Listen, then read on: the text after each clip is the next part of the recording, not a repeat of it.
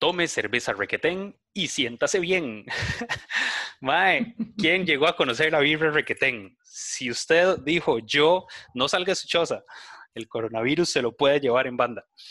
Bienvenidos a Historias de San José, otro eh, episodio del podcast de Carpe Chepe, eh, donde como ustedes saben nos dedicamos a tomarnos una buena cervecita para compartir con ustedes un poco de historia y otras curiosidades. En el episodio de hoy vamos a hablar de uno de nuestros temas favoritos. Ajá, adivinó usted, la birra. Hoy vamos a hablar de la historia de la cerveza en Costa Rica. Así que si quieren saber cómo, em, cómo empezó eh, este tema de la birra en Costa Rica y cómo fue evolucionando a través de los años, quédese por acá y nos vamos a tomar una y hablar de varias. Salud. Carpechepe presenta Historias de San José. Conocerás más sobre la ciudad donde vivís, su historia, sus personajes, datos curiosos y algunos de los secretos mejor guardados de nuestra capital. Hola Chepéfiles y Chepéfilos, antes de empezar quiero mandar saludos a Rebeca Chávez y David Díaz que nos escribieron por las redes sociales para contarnos que están disfrutando mucho el programa. Y para contarles que este episodio llega a ustedes gracias al apoyo de cervezaexpress.cr que además trae un premio especial para ustedes, nuestra audiencia chepéfila y cervecera, así que pongan atención durante todo el episodio. Tenemos un premio de 12 birras artesanales hasta la puerta de su choza siempre y cuando usted esté en el GAM para rifar entre todos los que compartan en sus stories de Instagram un dato que hayan escuchado en este episodio, etiquetando a Cerveza Express y a Carpechepe. Así que pare la oreja durante todo el episodio, busque cuál es la vara que más le llamó la atención, compártanlo en sus stories, nos etiqueta Cerveza Express y a Carpechepe antes del 30 de noviembre para ganarse 12 birritas artesanales que llegan hasta la puerta de su casa. Si escuchó el episodio después del 30 de noviembre, no pasa nada, puede ir a cervezaexpress.cr, en un minuto se hace su usuario, escoge las birras que más le gustan y antes de pagar usa el código promocional CARPECHEPE y va a recibir un 10% de descuento en su compra. Y créalo o no, al tomar cerveza estará usted ayudando a que este podcast siga existiendo. Ve el nivel de compromiso que les estamos pidiendo. Arrancamos. ¡Salud! Historias de San José, una producción de Carpechepe. Ah, es que hay cosas que suenan bien y el sonido de una birra destapándose. Salud, chicos, qué bien estar por acá otra vez. Eh, salud, salud, equipo. Sigo diciendo que esto es uno de los highlights de mi semana. tomarme una birra y hablar de ñoñadas. Historia. se pone, Creo se que es pone un sueño mucho cumplido, mejor. ¿no? ¿Verdad, ma? Es un sueño cumplido. ¿Cómo- lo, cómo lo- me lo hemos gustaría- hablado tantas veces. Salud. Salud. ¿Cómo me encantaría que la gente que está escuchando esto pudiera oler lo que estoy oliendo yo ahorita? Porque esta es una de las cervezas que más rico huele de las que yo he conseguido en este país. Urán de Oz Beer Company, una West Coast IPA, pero es un aroma tan maravilloso. Bueno, ese mae que está salivando en estéreo es Amaral. eh, actor, eh, ¿cómo es? Eh, artista irremediable. le- Lo pueden también buscar en su proyecto Lectureando en su página de Amaral Sánchez. Y es para mí todo un placer volver a presentarles a un querido amigo que había estado ausente en los últimos episodios, el abogado apasionado por la genealogía y el encargado de Chepe Antiguo, la página más chiva para ver las fotos de cómo era San José antes, nuestro queridísimo Adrián el Chino Cortés. Piti, muchísimas gracias. Ama, Dave, un placer estar de vuelta. Después de un tiempo, aunque ha pasado tiempo y seguimos en pandemia, eso no me tiene tan feliz. Pero, por dicha, mi, mi hija nació sa- sana y ya aquí estamos chineando, cansados, esas noches largas, sobrio. Pero ha estado, es un reto muy bonito, la verdad, ya es el segundo y más que complacido en regresar a tocar temas de historia con el equipo ñoño de Carpechepe y de amigos. Salud, ¿qué está tomando Salud, Chino? salud. Estoy tomando cruda realidad de 35, muy buena Salud, por bueno. cierto, me está gustando los mucho. compas de Muy 35. sabrosa. Y si por otro lado quisieran eh, aprender a entenderse mejor en búsqueda del camino de su felicidad y autorrealización, lo que les recomiendo es que busquen Intendere. El servicio de eh, consultoría de nuestro querido amigo y cantante y ingeniero forestal, entre muchísimas otras cosas, David El Deibo Espinosa. Buenas noches, buenas noches. Saludar a todos. Eh, aquí estamos de nuevo en este conclave, en esta comunidad del anillo cervecero. Eh, y bueno, cuando estábamos buscando temas para ver qué, qué, podíamos hacer con el, nuevo, con el nuevo episodio, y siempre hablamos de cerveza porque es lo que nos tomamos cada noche acá Hoy me estoy tomando una dorada, que es una Amber Ale de la gente de la selva, que viene desde la Reserva Natural, Natural Cabo Blanco. Imagínense la calidad de agua que sale de ahí. Aquí recordar que estamos en plena eh, pandemia del COVID-19, estamos en el año 2020, para los que nos van a escuchar dentro de muchos años, pues estamos pasando por eso, pero seguimos brindando la distancia eh, acá con todos, a compartir un poco de conocimiento. Cuando esto sea un documento arqueológico o antropológico. Cuando civilizaciones más adelantadas que cuidan sus planetas nos encuentren, eh, aquí estaremos. Bueno, yo por este lado, eh, borracho conocido de guía turístico, Marcos Pitti para servirles. Yo me estoy tomando una Monique eh, de El Viaje. está muy, muy, muy buena. y no sé, hoy se me antojó cambiar de nota. Em, como les anticipé, hoy venimos a hablar de lo que de lo que más nos ha rodeado desde el episodio 1, que es la birra. Eh, así que si usted disfruta de una buena cerveza y disfruta de la historia, estoy seguro que el episodio de hoy le va a encantar. Em, así que acompáñenos en esta alegre historia. Y para empezar y darle un poquito de contexto a lo que será la cerveza en Costa Rica, creo que es un poquito es importante dar una pincelada por la historia de la cerveza en el mundo. Así que es un tema súper amplio, no vamos a cubrirlo demasiado, pero aquí le van cuatro fun facts súper interesantes acerca de la historia de la birra en el mundo. Dave. Gracias, Piti. Pues les cuento, chicos, que el origen de la cerveza se asocia más o menos hace 12.000 años y los primeros escritos que hablan de cerveza fueron encontrados en Sumeria y Mesopotamia en tablillas de arcilla de aproximadamente 4.000 años antes de Cristo. Se habla de la cerveza ya, imagínense qué importante que es. La cerveza ha sido muy importante para muchos pueblos en muchos momentos de la historia. Basta decirles, por ejemplo, que en Egipto se alimentaba a los que construían las pirámides con dos jarrotas de cerveza, una en la mañana y otra en la tarde, por su contenido energético, y era tan importante para los egipcios que incluso llegó a sus mitos religiosos. Otra cosa interesantísima de, la cerveza es que es tan importante entre la humanidad que fue mencionada en el primer código, en la primera colección de leyes de la historia, que es el que conocemos como el Código Hammurabi, de Mesopotamia. Eh, Mesopotamia lo que actualmente hoy está Irak, eh, Turquía y Siria, y en dicho código lo que decía es que a los que hacían mala cerveza los iban a ahogar en su propia cerveza por hacer mala cerveza, no a la publicidad engañosa desde hace más de dos mil años, desde el Código Moravi se regula eso. Fijo, fijo, fijo, eran deliciosas las birras, ahí nadie se arriesgaba. Buen razonamiento. Em, bueno, y en Europa, em, en la Edad Media, sabemos que eran las mujeres las que se encargaban de hacer la cerveza, pero algo todavía más interesante, hay personas que sostienen que Europa solo logró eh, sobrevivir la Edad Media gracias a el hecho de que para hacer birra hay que hervirla. Recordemos todas las plagas que habían eh, y todas las pestes que mataron quién sabe cuánta gente, muchísimo más que el COVID, me imagino yo. Em, pero se arreglaba fácil. Ponga a hervir el agüita y tómese una birra y todo el mundo feliz. Sí, Piti, vale la pena recordar que es alrededor del año 1000, 1100, que es cuando se le agrega a la cerveza, eh, la primera vez que se le agregan los lúpulos, la, la, belleza del lúpulo, que es la que nos da el amargor de la cerveza, es hasta el año 1100 en Europa, donde se le agrega eh, 1100 de nuestra era, ¿verdad? Después de Cristo, eh, se le agrega el lúpulo por primera vez. Eh, o sea que la cerveza antes de eso, la que estamos hablando de Mesopotamia, Egipto y todo eso, no sabía no sabía tan rico como saben estos. bueno, para no irnos demasiado en el ride de la historia eh, de la cerveza en el mundo, y para eso hay muchísimo para consultar, se los recomiendo, se pone más interesante conforme más investiguen, em, pero me parece que eso que acaba de decir Dave es, es, un baseline importante a pasar. Entonces, em, para la birra vamos a partir de cuatro elementos básicos.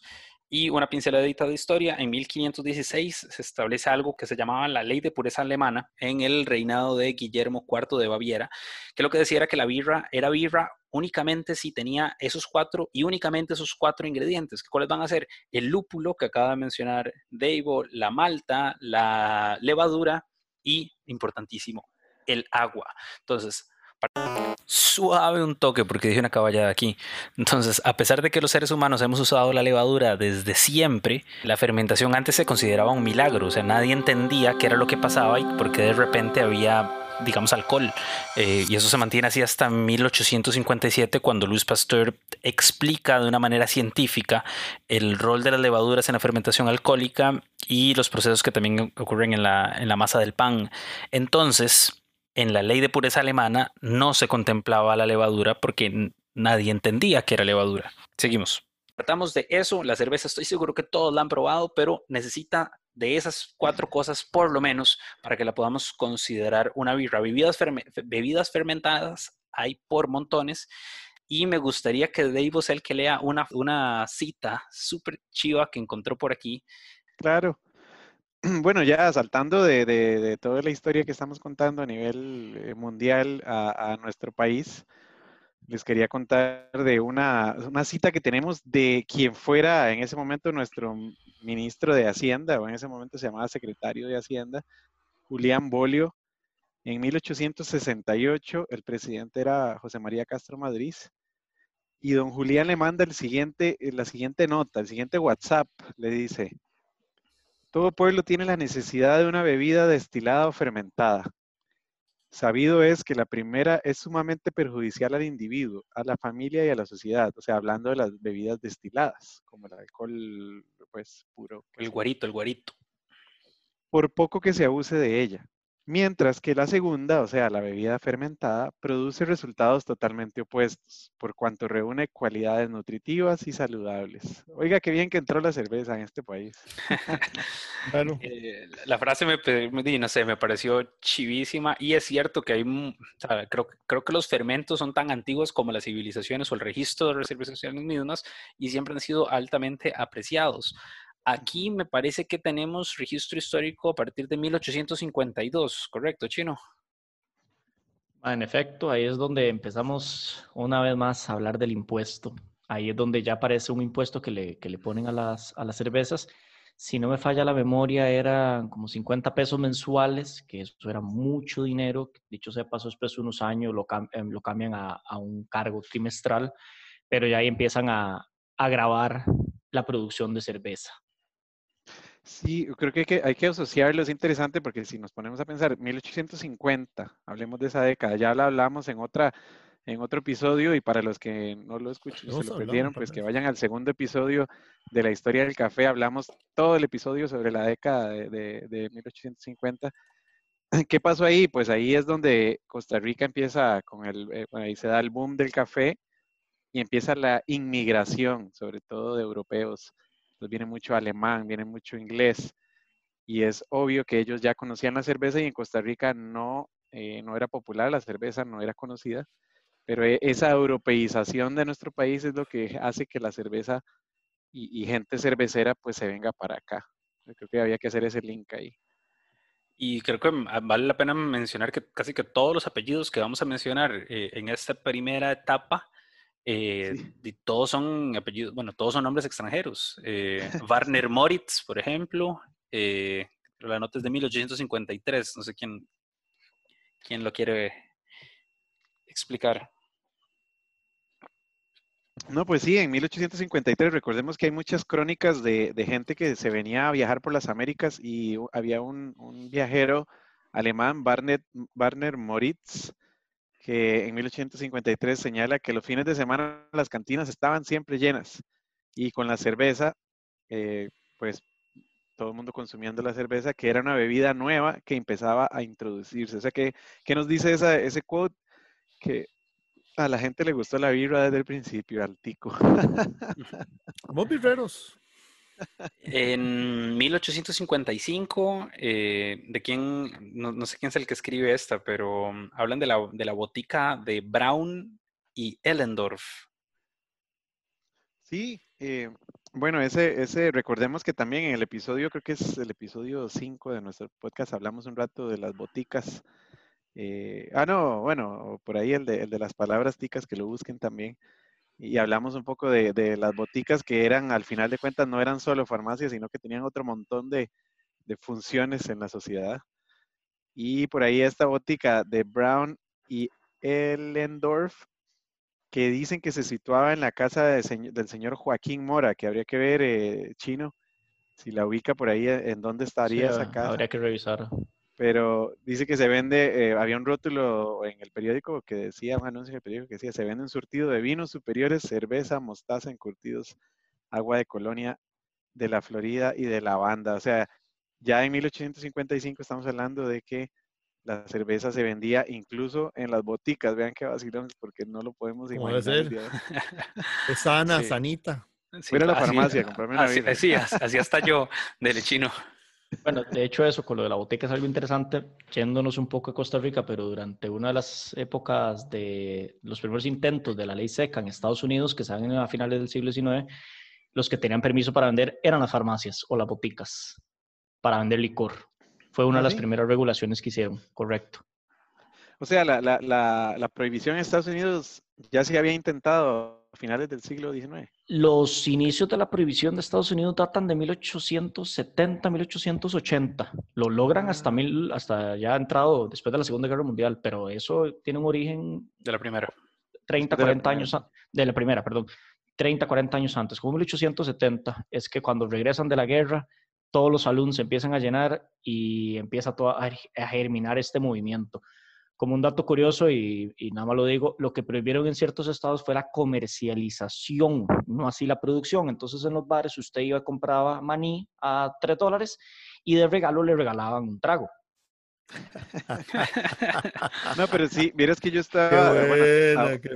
ahora, que estábamos rescatando pues datos de la cerveza, escuché un podcast muy interesante donde habla de que antes de la prohibición, eh, por ejemplo, en Nueva York, en la ciudad de Nueva York, que no era una de las capitales cerveceras de Estados Unidos, las capitales cerveceras eran en el, en el centro del país, en San Luis, en Milwaukee, en esta zona, pero eh, eh, en Nueva York habían más de 350, ¿cómo se llama?, cervecerías antes de la prohibición, y luego de la prohibición quedaban cuatro nada más, y eran porque se dedicaron a vender malta eh, obviamente el proceso de malteado. Eso lo que vendían era solamente la malta. Obviamente que por ahí dice el mismo eh, eh, carajo del, del, del, podcast que por ahí era, se filtraba un poco de cerveza y todo el tema, pero que ellos se mantuvieron vivos vendiendo productos sin alcohol del, del, proceso cervecero. Entonces sí tuvo un gran impacto. ¿Cómo se llama el podcast? Ese podcast se llama, voy, a, voy a consultarlo por acá, pero sí, está bastante interesante, ya les digo. Bueno, vamos a dejarlo en las notas del programa para los que ¿Cómo se, llama? Ya, Piti, aquí le tengo el dato, el, el podcast se llama Homebrewing de I, eh, y, o sea, Do It Yourself. Entonces, Homebrewing, Do It Yourself. Tiene un episodio donde hablan de la historia de la cerveza, 50 minutos de historia de la cerveza con un mm. antropólogo. Ahí, ahí les, ahí les vamos a dejar el enlace en, los, eh, en las notas del programa, pero eh, volvamos a la historia de la cerveza en San José. Interrumpimos esta transmisión para una breve declaración política. Toda prohibición es mala. El prohibir una sustancia traslada la demanda a un mercado negro que suele ser aprovechado por el crimen organizado y el Estado termina gastando muchísimo más recursos sin mencionar vidas en suprimir y luchar este crimen organizado en lugar de legalizarlo, regularlo, velar por la seguridad de todos los consumidores y ganar así también impuestos. Y si quieren aprender de cómo la prohibición salió del orto en Estados Unidos, hay un podcast muy bueno que se llama History in a Hurry y tienen un episodio que se llama Prohibition y entre paréntesis, and how it backfired.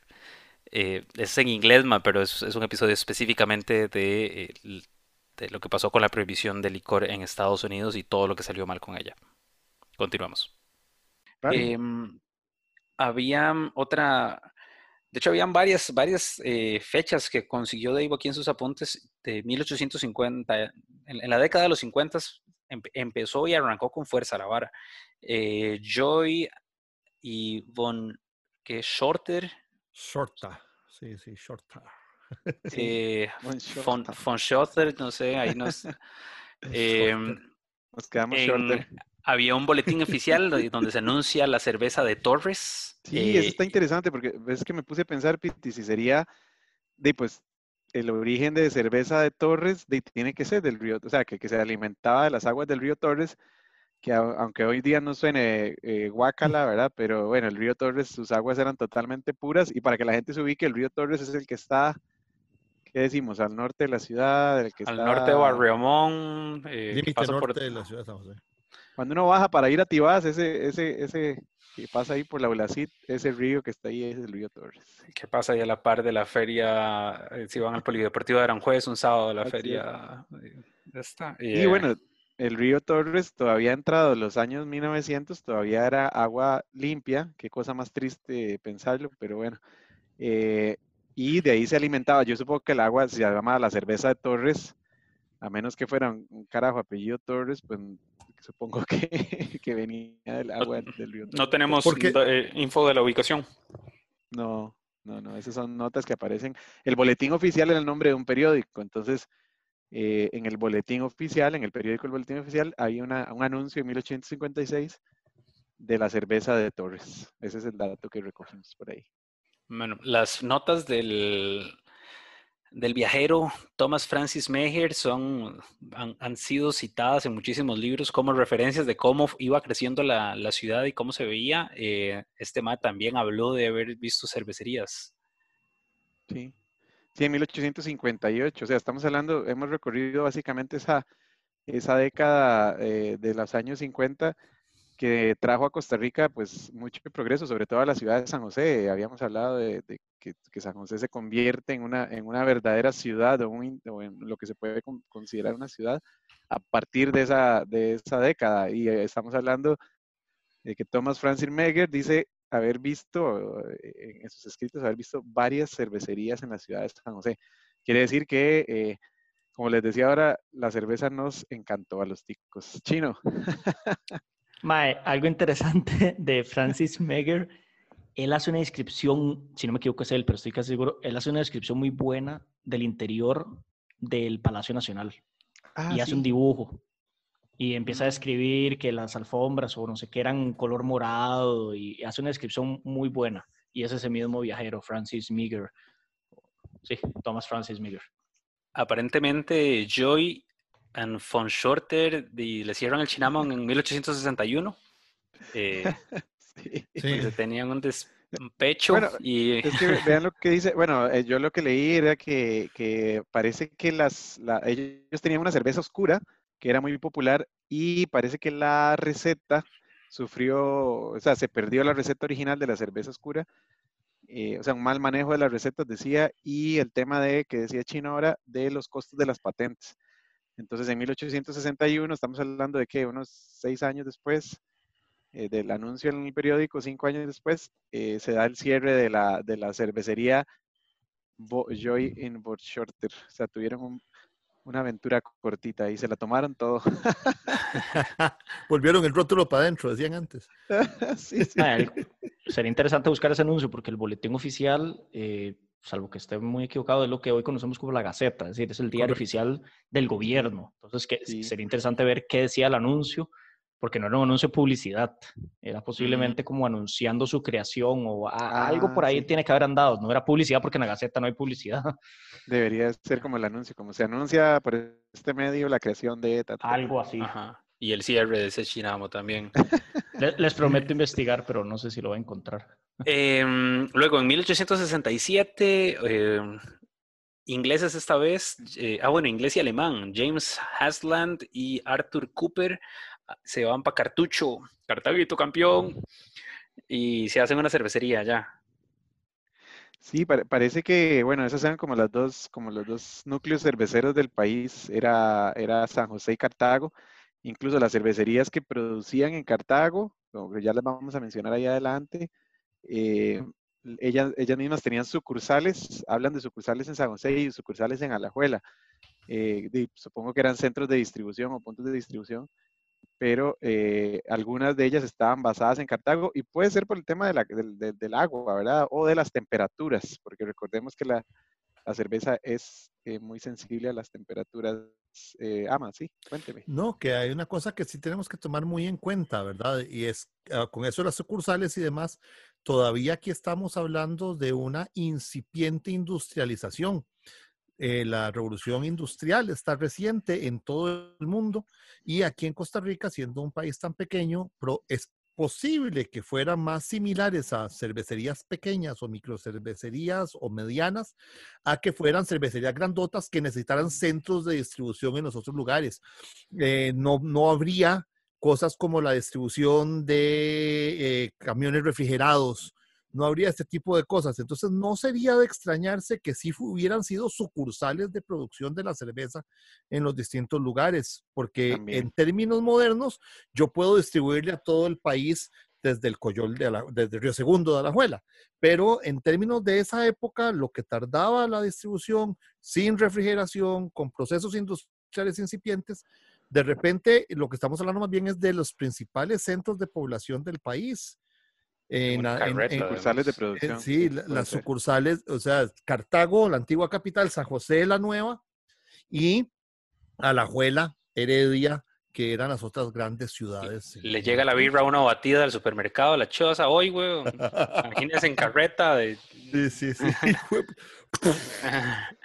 Em, algo que me llamó muchísimo la atención fue la nota de 1868. Em, en un episodio anterior hablamos de la creación de la FANAL y cómo em, durante mucho tiempo eh, el destilado o el guarito que tanto nos encanta eh, fue una fuente de ingresos importante para el erario público. Em, entonces, en 1868 llama mucho la atención que el gobierno, pues ojo toda la cantidad, de negocios que acabamos de hablar en una sola década, ve algún potencial en el negocio cervecero y el gobierno encarga la creación de una cervecería. ¿Quién tiene esa nota? Sí, e, está muy vacilón porque, bueno, esta, es una cosa que me, me, encantó de leerla por ahí, que el gobierno entonces se trató de involucrar en el tema, en el negocio cervecero, probablemente como vio que el, tema del monopolio del guaro le estaba funcionando, dijo, bueno, aquí está, ¿verdad? Eh, agarremos el tema de la cerveza. Y se le encarga un alemán, Karl Johanning, que por cierto yo conozco a una familia Johanning hoy en día, pues de ahí debe haber algún, algún vástago que quedó acá del alemán Karl Johanning pero la construcción de una cervecería del gobierno en San José. Eh, lo que decía la nota por ahí es que la cual la, misma fracasó, lo que no sé si fracasó la construcción o fracasó la cervecería, eso habría que, habría que investigar un poquito más, eh, pero eh, lo que decía claramente era que el gobierno nunca más en la historia se volvió a meter en el negocio de la cerveza. O sea, fue el único intento que hizo el gobierno de Costa Rica por tener la cerveza, una cerveza nacional, que no es, eh, no es cosa extraña en algunos otros países. Hay países que tienen cerveza nacionalizada, digamos, o sea, que es cerveza del gobierno. Pero nosotros, ese fue el único intento. Entonces, no sé, eso me pareció muy bonito el dato, por eso lo metí por ahí. Para 1885 había una cervecería que producía un montón, pero lo que me llamó la atención era que lo hacía con vapor, eh, Amaral. Sí, eso era lo que quería hacer el, comentario yo, la cervecería León, eh, para esa época, eh, propiedad del industrial don Guillermo Hegel o Hegel, con J. Entonces, por eso me queda la, la duda, ¿verdad? Em, que trae su maquinaria que dice que es bastante, cita, esto es cita textual, bastante completa y valiosa y se maneja a vapor. Y pues sí, estaba produciendo la bicoca de 7.500 botellas de cerveza al día. Al día, en 1885, ¿verdad? Bicoca, por cierto, para otro programa de, de, palabras ticas. Este, pero eh, también es muy interesante decir que estas eh, empresas eh, no solo producían cerveza, ¿verdad? No eran dedicadas exclusivas, tenían otros productos para esta época. aquí tengo una cita, ¿verdad? Que dice, Cervecería de León. Es digno de llamar la atención el desarrollo que ha tomado el establecimiento de cervecería del laborioso industrial don Guillermo Hegel, Hegel. Su maquinaria es bastante completa y valiosa y se maneja a vapor y la cita es de la República del 24 de marzo de 1889. Ahora bien, yo tengo esta duda. También la anterior cita, donde él mismo hablaba de, decía, donde se elabora la cerveza conforme a las reglas de la ciencia, decía don Guillermo, este es de 1887. Y aquí, si alguien me, me puede sacar del error, esta república es la república o el germen del diario La República que tenemos hoy en día. No, no, estoy viendo aquí en la página de la República, la república.net, que el actual periódico La República nace en 1950. Pero ojo que toque, la vara es que le pusieron así en honor a un periódico eh, del siglo XIX que aparentemente había presidido Aquileo Echeverría, o la leyenda. Y bueno, como dato interesante, el primer director de la República fue Alberto Cañas. Y el que dibujó el primer logo es Omar Dengo. Y bueno, y sí, tenemos cervecerías que producían refrescos y que producían otro montón de cosas. ¿Le suena conocido? ¿Le suena, ¿Le suena simpático eso? Bueno, este, incluso muchas de estas cervecerías antiguas empezaron produciendo refrescos, pero me voy a guardar eso por ahí. Em, tenemos también notas de eh, una cervecería costarricense en la calle de la Sabana. Eh, eh, eso sí, eh, Piti, te debo el de 1885, que la industrialización, por eso era valioso lo que decía Ama, el tema del vapor, porque llega el proceso industrial a, Costa Rica y también se desarrolla la cervecería Irazú en el lado de Cartago, que en 1885 se citaba que trajeron un maestro cervecero que se desempeñaba en San Luis y Cincinnati, Estados Unidos, ha sido traído por nosotros para elaborar la mejor de las cervezas. Entonces eso era parte de un anuncio que se publicaba en el periódico de la cervecería Irazú, que esa es otra de las cervezas, en ese momento con la, competía contra la de, la cervecería de León, que está hablando Ama por ahí, pero vean que ya se había industrializado y probablemente en ese momento se da el salto de las cervezas eh, oscuras, las cervezas eh, que hoy conocemos como ales y todas estas eh, cervezas más oscuras, que necesitan una temperatura un poquito más alta para crearse y se da el salto hacia las lagers, que son las cervezas que, industriales que tomamos hoy en día, que son como las Pilsen y todas estas, a través del enfriamiento industrial. Que hay unos cuantos entendidos históricos que dicen que el enfriamiento industrial fue creado para hacer cerveza. Eso lo, vi por en en un documental que se llama cómo la cerveza salvó a la humanidad. Eso está gratis en YouTube si alguien lo quiere buscar. Es muy bueno. Y muy, muy jocoso. Sí, muy bueno, muy bueno. En estas épocas eh, tenemos una cervecería que, que sí duró, creo que bastante, pero eh, que será la, la, cervecería Richmond, que de acuerdo a las investigaciones que, que, he hecho, queda sobre Avenida Segunda, lo que sería al frente del, del Parque La Merced, es decir, entre calle 12 y calle 14. El, Parque eh, Braulio Carrillo, dirá usted. Ese mismo frente al Parque Braulio Carrillo, mejor conocido como el Parque, el Parque La Merced para el público en general. Pero lo interesante es que eh, el G. Richmond, me imagino que se llama Guillermo Richmond, en 1899 hace un aviso a su numerazo de clientela, dicho sea de paso, diciendo que otra vez, es decir, que de nuevo abrió la cervecería. Es decir, que estuvo durante un apogeo, como de 1880, 1890, cerró y volvió a abrir en el 899, que llama mucho la atención. Inclusive tengo entendido que tuvo un salón de patines de, Richmond.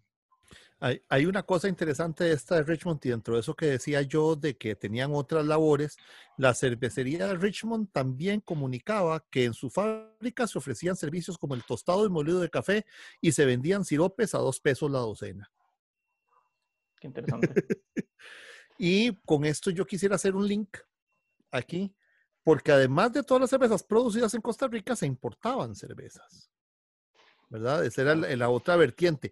Como decía Dave al inicio, nos gustó tanto la birrita, pero tanto, tanto, tanto, tanto que también había mercado para importar cervezas de Europa y de Estados Unidos. Y tengo un dato que puede ser interesante aquí, es de los precios. ¿Ok? Este, marcas de cervezas como Congreso Real y Cruz de Oro importadas se ofrecen en 1887 a 33 pesos el barril de 10 docenas. Esto es 27.5 centavos la unidad. ¿En qué año, perdón, eh, Ama? 887, el año en que se inaugura el Parque Morazán. Es decir, otra anunciada como alemana se ofrecía en 1887 1897 a 35 pesos la caja de 10 docenas, es decir, 29 centavos la unidad. Y un comerciante ofrecía en la República cerveza a 35 pesos el barril, conteniendo cada uno 10 docenas de la mencionada bebida para un costo de 24 centavos la unidad. Ahora, ¿qué es más interesante aún? Estos precios superan en términos generales casi tres veces a las cervezas producidas en Costa Rica. Sea, estamos hablando que una cerveza tica en esa época costaba entre 8 y 10 centavos. A tiempos aquellos, hermano. Chino. No, que justo en esto de 1890, eh, lo que te- tenía ahí un anuncio de Da Limón Manufacturing Company.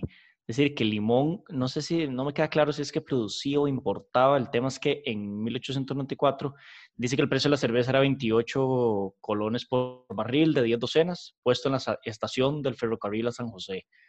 Es decir, aquí empezamos a ver, eh, como decía Ama, temas de importación, no solo producción. Estoy casi seguro que ellos eran importa- importadores porque habla ahí de Estados Unidos y el lúpulo de Bavaria y toda una, ahí, toda Bueno, la sí- envolada. Ya más, te están hablando, y ya lo habían dicho antes, que el lúpulo venía de Estados Unidos y de Baviera, Bavaria, este, entonces sí puede que produjeran, que tal vez hacían las dos cosas, digo. Puede ser, les, punto. les tengo por ahí los nombres de algunas de las marcas que más regularmente aparecían en los periódicos de finales del siglo XIX, o sea, finales de los Ujú. 1800. Eh, dice que las marcas de cerveza importada eran Luisiana, Leona, Estrella Negra, Tannhauser, Tennant, Tannhäuser. Bass, Malta, San Luis, Budweiser y Cruz de Oro y Congreso Real. Esas eran marcas de cervezas importadas y bueno, yo tenía el dato también ese que está diciendo Ama que se vendían generalmente tres veces más, tres veces el costo de la cerveza local, lo cual lo hacía un producto de estatus. O sea, si usted tomaba Budweiser, que hoy en día nosotros la tratamos con tanto desprecio, usted era de la high class, digamos. La gringa, ¿ah? porque la, la Budweiser checa es buena. Así, sí, sí. Ah, exi- oh, eso es, eso es- oh, parece, men- ok, todos los días aprendemos algo. No sabía que existía una Budweiser checa y que Sí, era buena. Budweiser, Budvar. De hecho, digamos, Eh, eh, la, la Budweiser es eh, original, es de la de República Checa y es una de las mejores birras que hay y ellos odian, sobre todas las cosas, la cerveza Budweiser gringa porque de, obviamente agarró el nombre de ellos y lo... Y lo En el documental de Prohibition que está en Netflix, hablan de Amhauser Bush. Más documentales de... Ok. Ay, Eh, mae, ahora, como todo, ya no todo el mundo le iba bien. Entonces, había una cita eh, de 1889 que di, había gente que te- le tocaba cerrar el chinamo, ¿verdad? Esta lo había conseguido usted, Davo. Sí, eso estaba por ahí. Dice que las fuentes dejan claro que este oficio no constituyó de en todo momento una apuesta segura, porque en la cervecería central, o sea que esa es otra, entonces quiere decir que existió una cervecería central, se vende una bomba nueva y barata, y además barriles de buenos, eh, buenos de diferentes tamaños y gelatina inglesa y americana para clarificar la cerveza. Y vean quién lo vende o quién hace el anuncio. Manuel Víctor Dengo, que ya lo mencionamos en episodios anteriores. O sea, ha sido un personaje, eh, una persona sumamente inquieta y que probablemente haya invertido algún recurso en el tema de la cervecería. Solamente para completar la información que nos daba Davo, y en caso de que el nombre Manuel Víctor Dengo les suene familiar, tal vez lo recuerden en películas como... No, mentira. Em, ¿Se acuerdan que en 1884 San José tuvo electricidad? O sea, las calles de San José se iluminaron con electricidad. Bueno, eso fue gracias a el licenciado geómetra y maestro constructor graduado en la Universidad de Santo Tomás, Manuel Víctor Dengo Bertora, en asociación con Luis Batres. Em, de Manuel Víctor Dengo hablamos en el episodio número 9 acerca de edificios metálicos, específicamente en la historia de la iglesia de Grecia. Así que si les interesa, episodio 9. Continuamos. También leí, no lo anoté por acá, pero también leí de otros, otras dos cervecerías que en la- alrededor de la misma época, 1889-90, venden eh, sus, sus maquinarias y además enseñan a hacer cerveza. O sea, ellos dicen, eh, porque por ahí vi los anuncios, decía como le vendo la maquinaria y le enseño a hacer la cerveza, todo dentro del mismo precio.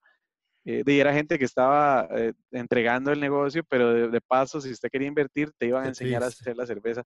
Eso, eso me pareció interesante Y quiere decir, y, sí lo decían en la nota ahí, que era que la, la, oferta se había crecido demasiado para la demanda que había. O sea, había demasiada birra en el mercado. Ya Ama nos habló de 7.500 botellas diarias solo de una cervecería, imagínense. Pero yo creo que como todo, no es tanto eh, cuánta gente lo está haciendo, sino quién lo hace mejor, ma. Porque entonces, eh, es, así fluctúa el mercado, ¿verdad? Y hay nuevos entrantes. Y en 1890 tenemos nota de eh, la llegada de un carajo, un bohemio. Pero antes de entrar por ahí, eh, en el buen sentido de la palabra. Hemos, hemos dicho en, en, otros episodios, yo creo que lo que más agradezco de esto es, no sé, como investigar con un propósito y encontrar bares, porque yo realmente no, de todo lo que acabamos de hablar, yo no sabía nada.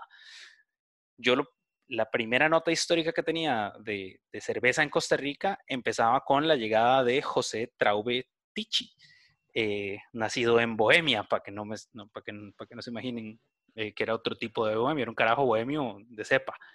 Eh, entonces, todo, todo lo que acabamos de hablar hoy es completamente nuevo, o, por lo menos a, mis oídos y a mis ojos, no, no, lo sabía yo. Y mi historia de la cerveza en Costa Rica partía a partir de este carajo, de su llegada en 1890, y el más se instala primero en Cartago. Correcto. Y de hecho, bueno, por ahí vi que en Cartago abrió una cervecería llamada la cervecería del Globo. Y de hecho creo que he visto por ahí unas, unas cuantas imágenes y es que tenía un globito en el, en el logo ahí, venía un globillo ahí, cerveza del Globo. Y lo que contaba Ama por ahí era, eran de esas cervecerías que hacían de todo, ¿verdad? Tenían, vendían siropes y refrescos carbonatados y toda esta cosa. Eh, háganle cuentas como creo que tal vez los, los, más viejillos que nos escuchan hoy en día tomaron refrescos de la Mundial, por ejemplo, que hacían eh, en, cervezas de, en botellas de cerveza. sí, ¿cómo no? Eh, sí, y ahí, bueno, después se traslada a San José en 1900, en el año ya 1900, y abre la gran cervecería Traube a orillas del río Torres. Antes, Ma, yo quiero hacer una pregunta ahí, porque yo me encontré una, me encontré en internet en una fuente no muy fiable, por eso no, por eso no la traigo a citar. Em, pero algo decía de que el primero se instala en Cuesta de Moras y luego en lo que conoceremos ahora como la Cuesta de Traube. Pero, ¿alguien tiene alguna otra nota de, es que recuerden lo que estábamos hablando ahora de las sucursales. Entonces yo lo que vi era que eh, lo de Cuesta Moras era la sucursal de la cervecería del Globo. O sea, la, que él mm. tenía en Cartago, que producía ya, eh, la de Cuesta Moras era una sucursal de esa. Y luego ya la planta de cerveza de la gran cervecería Traube, sí es la del Río Torres. Eso fue lo que... Lo que pues, Excelente. Más entonces... Ah, bueno, perdón. Sí, es que en línea con eso, justo eh, la propiedad del río Torres, no me acuerdo la época, pero estuve leyendo y encontré de que el se rellenó ese lugar. Entonces, en lo que se rellenaba ese lugar, no sé, con, en línea con lo que hice hoy, hace mucho sentido, estaban en Cuesta de Moras. Algo interesante, ese relleno es que ese relleno lo hicieron con eh, prisioneros de, de la cárcel, los pusieron a trabajar. Ah, bueno, no fue que los usaron de relleno.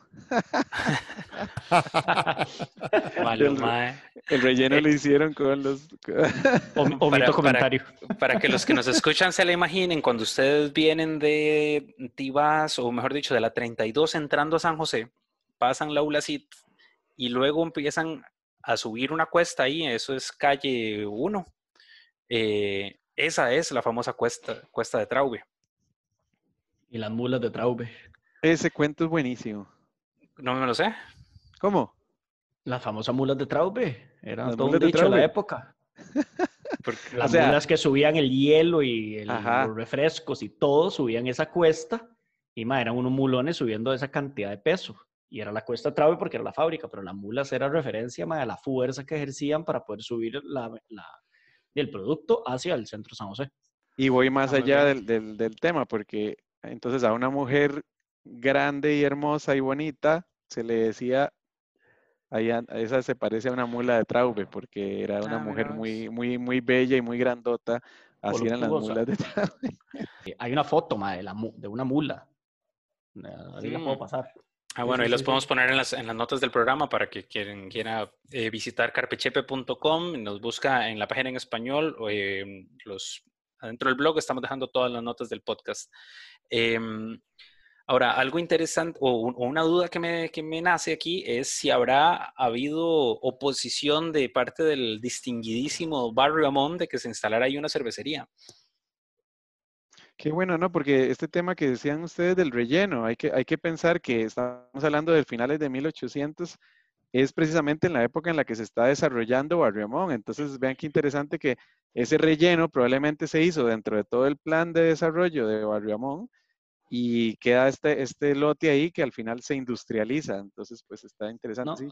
o más bien en línea, tengo entendido que Traubet era ya dueño de esa finca. el MAE tenía una finca que se llamaba el Ballestero ahí, correcto. El Ballestero. Entonces, posiblemente esto en ese momento no pertenecía técnicamente a Barrio Es decir, el Barrio lo que compra eh, Amón, o lo que desarrolla Amón, perdón, limitaba con, con la finca Ballestero, posiblemente. Ok, y, tenemos, el año, tenemos el año en que se instala ahí en la cervecería Traubet. Eh, yo tenía entendido que Traube llega en 1900, a principios de 1900, es que se traslada a orillas. Ahora, ahora que lo dice Chino, dentro de lo que leí, él se pasó a vivir a Barriamón. O sea, él tenía una casa en Barriamón, porque de hecho pensé que, que chiva sería saber cuál era la casa, porque de repente todavía está. Y abre la cervecería en, en eh, a, las orillas del río Torres. Entonces, Puede ser tal vez de esa finca que ustedes están diciendo que tuviera una casa y ahí él se fue a vivir, o que abriera una casa, o sea, que tuviera, comprara una casa propiamente en Barrio Amón. Eso sí sería, habría que buscarlo, pero sí se pasó a vivir ahí. Ok. Sí, no tengo la fecha de, llegada y de muerte, pero no la fecha de traslado de la planta. Sí, a 1900, así cerrado. 1900 cerrado, excelente. Bueno, ¿y por qué le hemos dado tanta pelota a este carajo eh, Traube? eh, porque Traube eh, no solamente consolida un negocio muy exitoso, sino que crea unas marcas eh, que perduran, entre ellas Pájaro Azul, Selecta y otra que estuvimos discutiendo aquí, eh, Traube Pilsen. Eh, entonces, si alguna de esas le suena conocida, vamos a tener que decirle que tiene que esperar el próximo episodio para contarles por qué le suenan conocidas. Vamos a quedar por acá en este eh, primer episodio de la historia de la cerveza en Costa Rica. Espero que les haya interesado. Quisiéramos saber de otras cervecerías que tal vez ustedes llegaron a conocer o escucharon de, vieron publicidad. mucho de lo que sacamos nosotros hoy eran anuncios de periódico y varas así. Eh, así que por favor háganos llegar sus comentarios eh, a todas las redes sociales, Carpe Chepe, eh, como Carpe Chepe o al WhatsApp 8347-6198.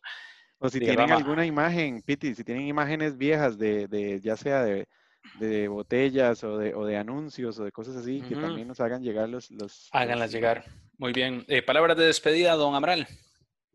Sí, y también si les está interesando el tema y les gusta la cerveza, tanto como a mí, eh, cuando todo esto pase, reactivaremos los famosos tours de cerveza artesanal de Carpechepe con casi toda probabilidad. Así que eh, sería un honor tenerlos ahí, que probemos cervezas ya viéndonos cara a cara y pues eh, que aprendamos un poco más sobre esta maravilla que es la cerveza artesanal y el movimiento en Costa Rica que es de alta calidad.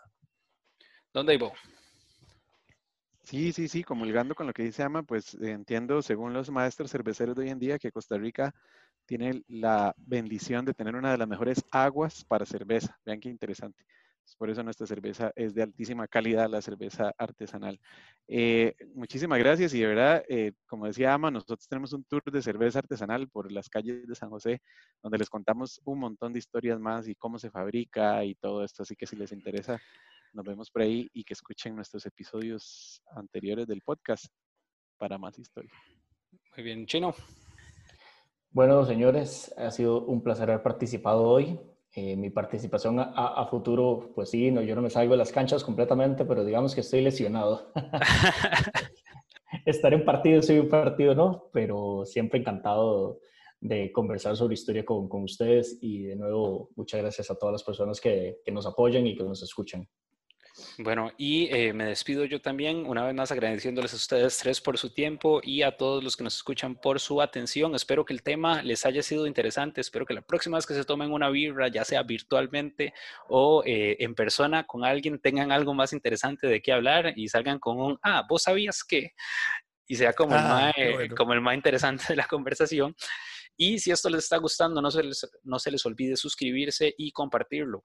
Hay eh, muchísimo más que aprender. Para la próxima edición volveremos con la creación, eh, con la llegada de los hermanos Lindo a Costa Rica. Y si no sabe quiénes son, probablemente sí sabe que es Florida Ice and Farm.